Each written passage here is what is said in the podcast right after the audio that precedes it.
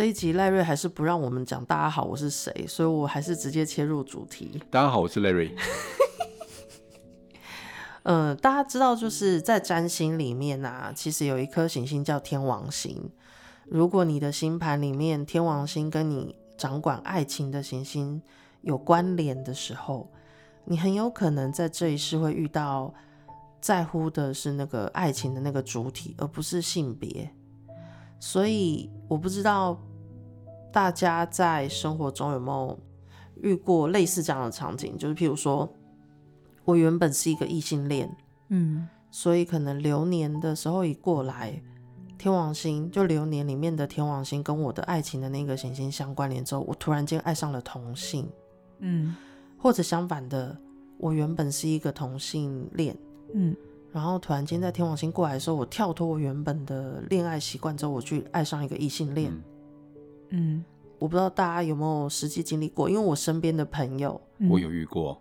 你自己本身催眠个案不是我本身啊，催眠个案。我我想说，赖瑞喜欢男的，他不是本来就喜欢男的，然后是因为在天王星过来的时候喜欢女的嘛？不要再搞我了，我已经被所长搞到已经变什么两百、三百、四百女生。你知道，因为我最喜欢开这种玩笑，就是因为身心灵世界大部分都女生，对，所以我一直觉得只要在身心里的男生都是 gay。嗯，蛮多的，因为他们心思比较细腻一点，嗯，对他们对身心是有兴趣的。因为我觉得一般男生没有办法。感知度这么强烈，你知道吗？那个时候我在上礼拜六的时候开，上礼拜五的时候开同学会，嗯，然后他们就亏我，因为他们也不是很清楚我在做什么，嗯。嗯，他们知道说，哎，为什么我的学生女生很多，嗯，我就跟他讲说，现在在社会上的男生大部分就追求什么？追求金钱，嗯，车子、房子，把家里照顾好，对，然后追求要好的人际关系，嗯，就追求这些物质性的东西，打电动，可能。对，所以没办法去像女生这么细腻的、这么感性的去追求关于内在方面，去往往内探索、往往内追寻。嗯，对，嗯，所以呢，贝仙，你觉得呢？你是不是忘记刚刚要讲什么主题之后，现在要丢回来给我？没有，其实我讲完了啦。哦，你讲完了。对，然后你一声害我。你刚不是说你自己有这么亲身经历的故事，就催眠个案？哦，对对对对对，老年痴呆有拜托。这一段不可以剪掉，那个、可以剪掉吗？不可以。呃，之前我遇过好几个个案是这样子，就是他们本来是嗯、呃、有另外一半的，嗯，但是某个时期的时候是离婚，有些是离婚，有些是突然间，嗯，他说他也不知道为什么，嗯，他喜欢同性的，嗯，但以我来讲，我叫做他叫做假性的同性恋啊，嗯，并不是真的，并不是天生的，嗯，那我真的遇过这个状况，但是他们也匪夷所思。但后来选择就真的是选择跟同性在一起、嗯、一段时间。嗯，后来过了一段时间，十年，我又遇到他的时候，嗯，他又嫁另外一个老公了，嗯，又回去了，嗯，所以我觉得蛮特别的，是因为今天你在讲的时候，嗯，我才知道这个状况。嗯，流年的引动，这个是、嗯、呃原本生下来的时候是异性恋，等于他的灵魂是投胎在对应的那个身体里。嗯、可是有时候我觉得。呃，我们有些人的星盘真的看出来，灵魂给他们蛮硬的课题，尤其是这几年，嗯，这几年有好一点。我觉得如果是在我妈妈那个年代，或是我刚出生的年代，我觉得同志的存在是很辛苦的。对，因为当时社会并不懂得这是什么，而且我记得我以前有看过一些很变态的电影是。他们那时候觉得同志是个病，只要让他们一直电击啊，或者是吃药什么，就可以让他们这个病变好，可以变成异性恋的时候，我也觉得这是非常变态的。什么奇怪的电影啊？嗯、有有有，真的、哦，嗯，对，就古代的，就是一次世界大战跟二次世界大战那时候都是这样，嗯，他们会觉得这是精神病，然后会用这种很奇怪的方式在治疗，嗯、对，然后但是实际上他们其实就是，譬如说我我这辈子。在等待的是那个跟我前世约好来这辈子相遇的人，嗯嗯、但我们可能刚好投胎的就是同样的性别，嗯，对，然后这个是天生的，这是天生的，嗯，然后但是也有人是他原本都是一直是异性恋，嗯，但在流年推进的时候，嗯，就遇到了我讲的那个灵魂就约好来的那个人之后，他变成同性恋，可是当恋爱的时间结束后，他们分开后，他又会恢复到原本的异性恋。嗯，我的确有经历过，就是我喜欢你本人吗？嗯，你本人也有遇过这样？对，我喜欢女生。嗯，在高中的时候吧。哎、哎、欸，我也是哎、欸。对，但先讲，因为那时候喜欢的那种感觉，我不确定，就是那是一个女校。对，我读书有很长的时间都在女校。嗯，我遇到他是，他是我同班同学。然后我先讲，我我觉得我是喜欢他的吧，但是因为他喜欢的是别人，然后我就会常常在旁边帮助他一些，就是因为他苦练别人，哼，然后我就常帮助他去想办法能够约到那个女生，我就做这种事，然后我不太会处理情感的这个部分，我不知道我怎么了，所以我写了一。日记，嗯，然后里面用很多代号，嗯，然后那日记被我妈拆了。我妈看完日记的时候，她就默默的偷偷跟我爸爸讲说：“哎、欸，你女儿是不是喜欢上女生啊？这是怎么回事？这样类似像这样。”然后那个女孩子后来她真的变性成男生了，嗯哼，嗯，就领了一个新的身份证嘛，嗯，对。那他的确有一段时间有机会跟他苦恋的女生在一起。这个我讲回来就是说。可是，在那一年不到一年半年的时间一过，我回头去想那个感觉，我就觉得，哦，我不知道我自己在干嘛，就就这个部分，我还是喜欢男生的，就的确有可能，就像你讲的，天王星引动，从那次之后，我有很长的时间我都没有喜欢女生了。以我自己观察天王星引动的爱情啊，嗯，呃，它有一个特征，嗯，就是你在爱上他的时候，你是真的。就是很爱嘛，然后可是当分开了之后，嗯、就是你会突然间发现，你想不起来你为什么会很喜欢这个人，对，就觉得自己怎么会对啊？然后另外就是，甚至于你连那时候就是回忆那时候的点，嗯、你连那个激荡跟恋爱的感觉都没有，对，就空掉了，对，不知道什么原因，不知道自己为什么。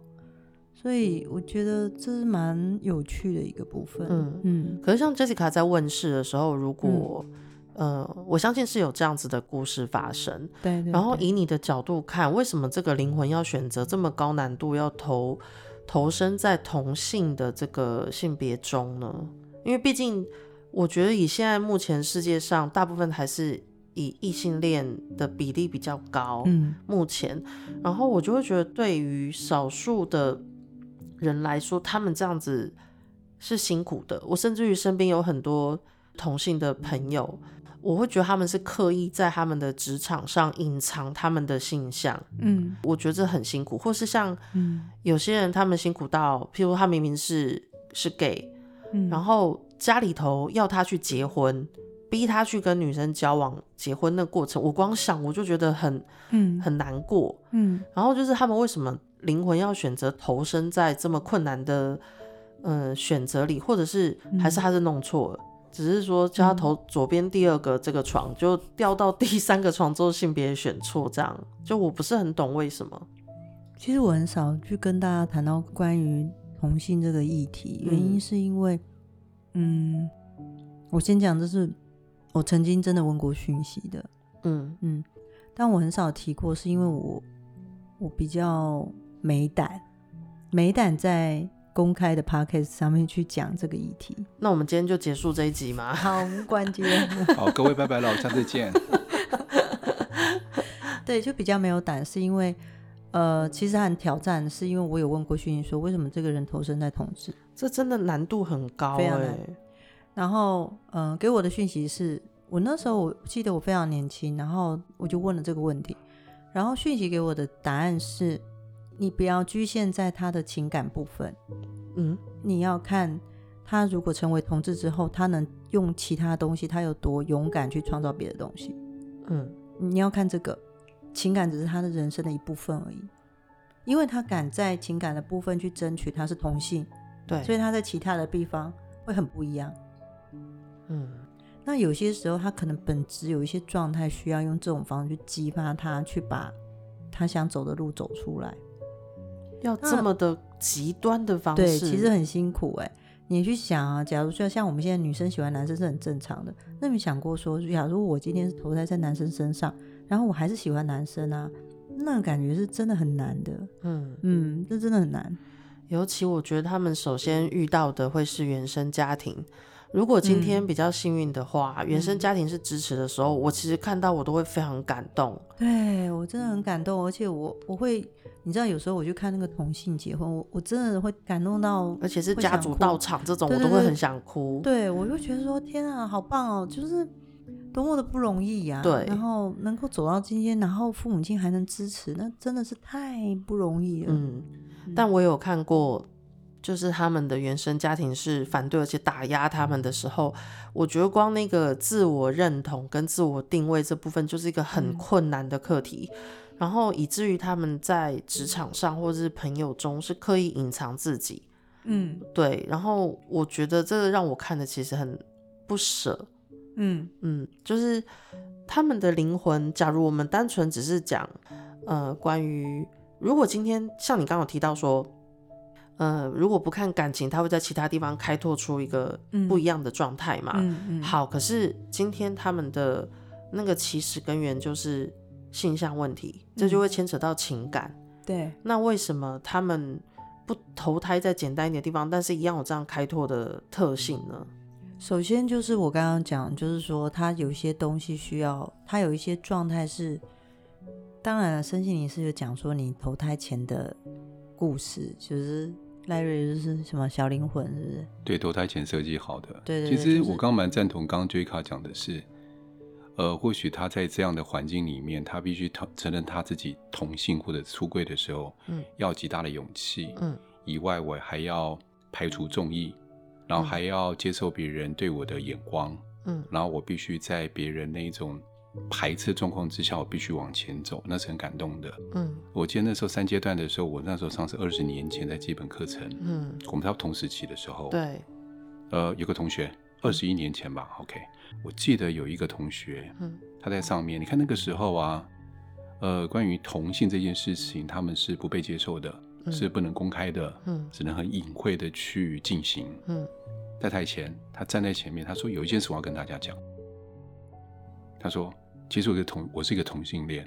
嗯，你知道，听当下那种，我真的是很感动。嗯，下面哭了一堆人。嗯，是因为你可以感受到他的勇敢。他说：“我第一次，这是我第一次讲，我从来没有跟任何人讲，我爸妈都不知道，我爸妈怀疑我。嗯，但是我连我朋友都不敢讲，是因为我知道讲了以后，我很怕他们不接受我。嗯，我怕讲了以后我没有朋友。对对对，他语重心长，他是非常。”我可以，我可以感受到他内在又激动又又感动，但是内内、嗯、在很多的委屈，嗯，跟不被理解的那种对心酸在心里面，这样子勇敢的讲出来。嗯，其实他同时激励了很多我们在场很多同学，嗯，就会想说，啊、哦，那这样子，我跟我那个男朋友，其实我没有跟我妈讲，那算什么？嗯，他都敢讲，为什么我不敢？嗯，其实我我觉得那是一种激励的力力量跟力道，嗯。或许在你刚刚讲的那个小灵魂里面，嗯，他或许就是来做一件事情，就是我可以激励旁边的人，哦，我可以让旁边人感动，去做他们曾经觉得不够勇敢的事情，让他们更有勇气的去做。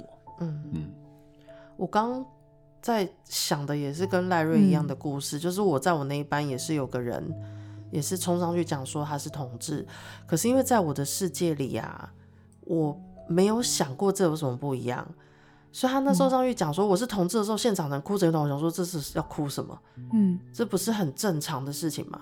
嗯，就我觉得这世界本来就是应该存在各式各样的人呐、啊。嗯嗯，对，就是就算今天有人跟我讲他是爱上他的亲生父亲或小孩，对我而言，我觉得这些都正常。嗯，因为那是灵魂层次的恋爱，他是没有办法去讲什么的。可是所谓的道德啊，这些约束，全部都是因为。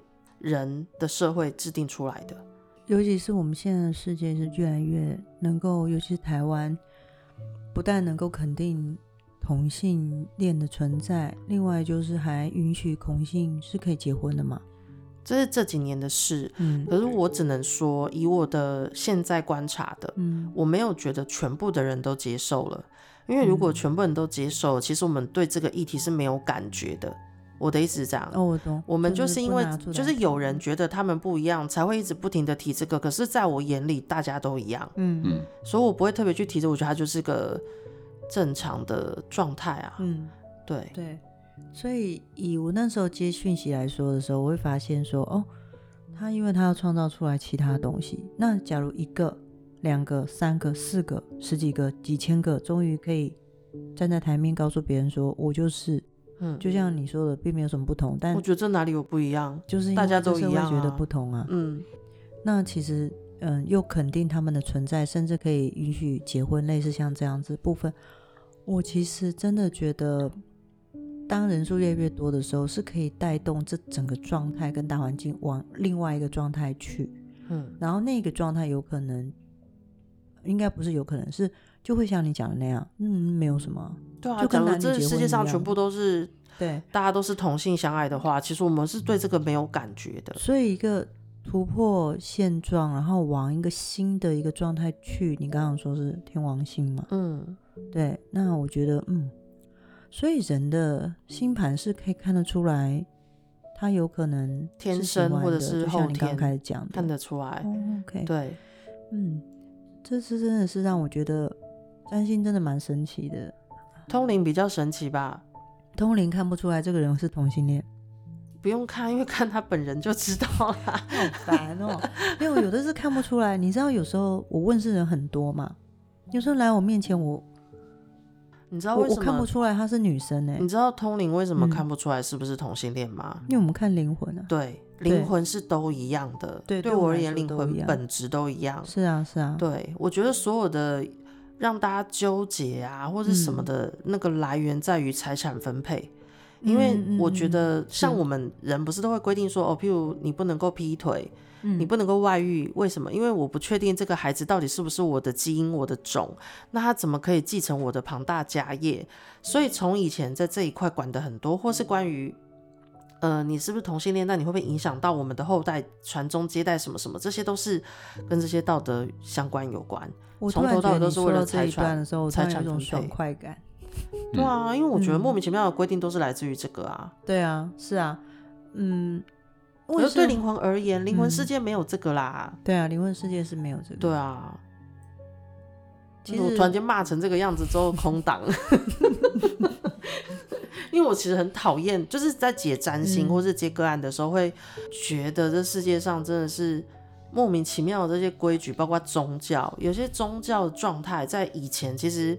以前是宗教在治国的时候，他们本来也就是要确保这一切的合理化，所以我能理解那时候就是制定这些游戏规则的的来源是什么。嗯，可是现在都民国，现在都西元几年了，就怎么没有跟着时代推进这些规矩啊？然后放下这些不合时宜、不入流的，哎、欸，这糟糕，我这帮我剪掉。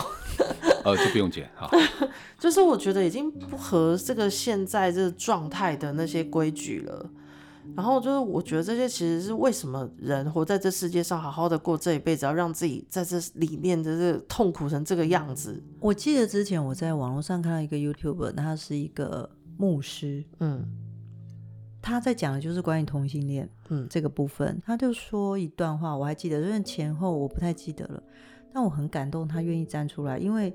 以宗教来说是非常非常极度的反对这件事情的，嗯、但他就说，他说一段话让我非常感动。他说：“神创造人，那既然他是神创造的，他就有其存在的意义跟价值，他就值得被爱。对，他就值得被爱。所以神不会创造你不允许的人存在。嗯，所以这就是这样而已。嗯。”然后我听的时候，我第一我很佩服他的勇气，因为在他的他是一个这样的神职人员，对，他愿意去宣导这些。然后第二个部分就是我讲回来，就是就算以我们前世投胎、转世投胎这个部分，你根本不知道你投胎在这个躯壳里面的是男是女，嗯嗯，所以我去想，假如我今天投胎在一个女生，可是其实我的内在的状态，我觉得我是个男的，嗯，那我就会。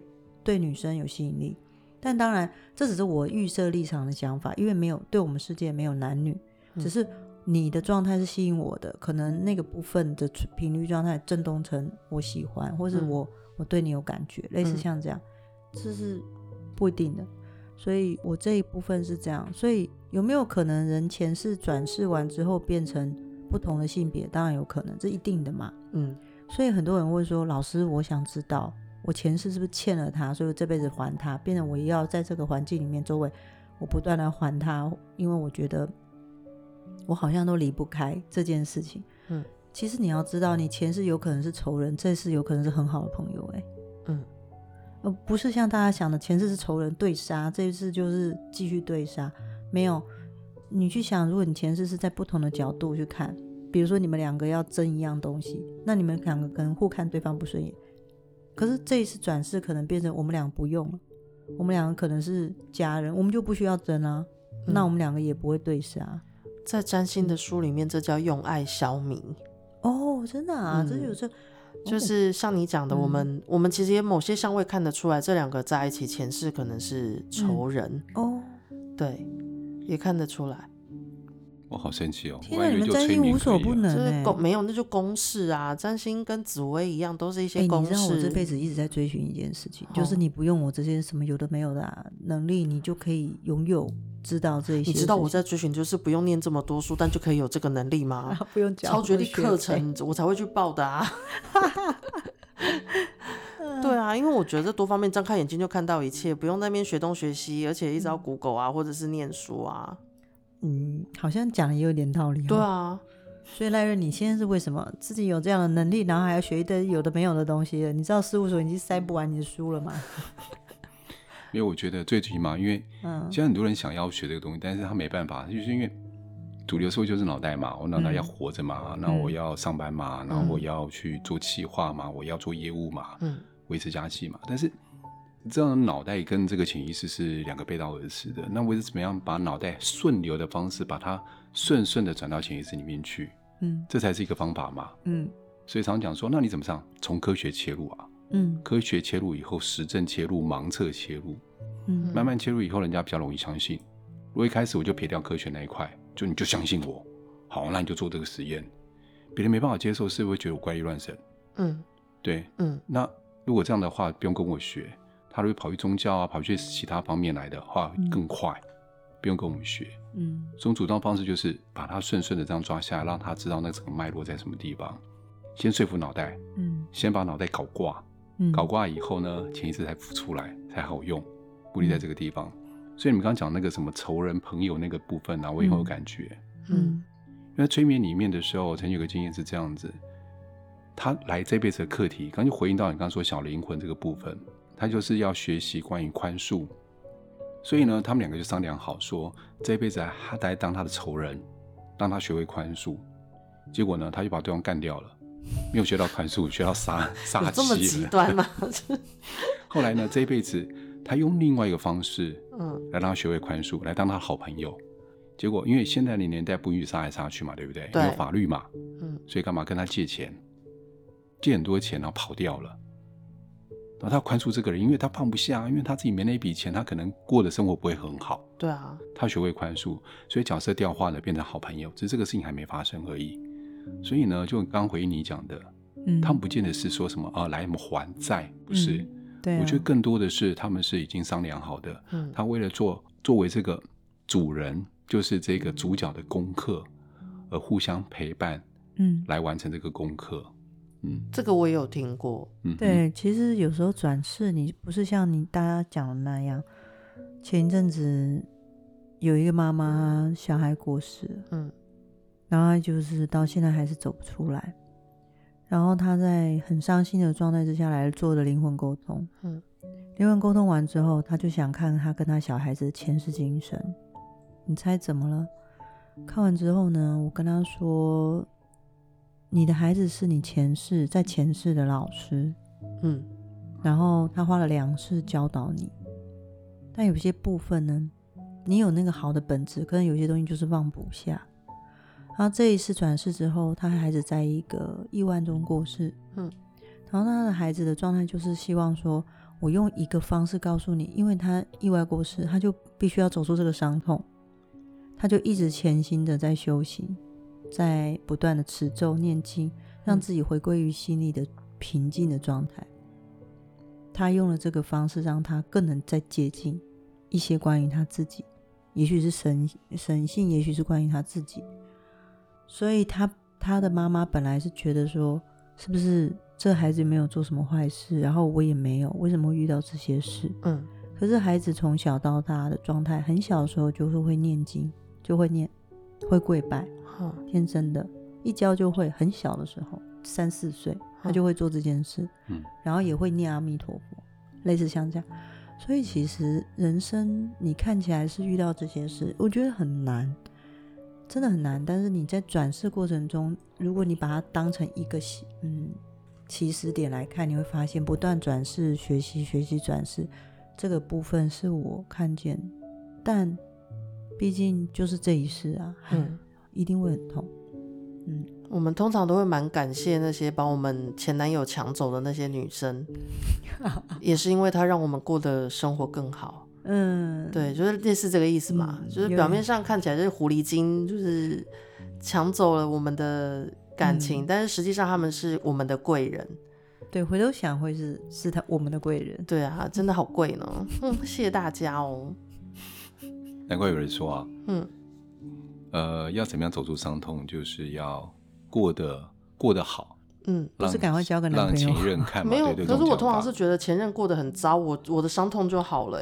重点在这个地方，这是后面的地方。对，因为我觉得自己要过得好，之后好累哦。然后我觉得看到他过得超糟的，我就觉得我整个人突然间好起来。重点是你根本就看不到，我都疗愈了。哎，我会从朋友那边听啊，我疗愈的好好哦。反正下辈子他来找你的，继续纠缠。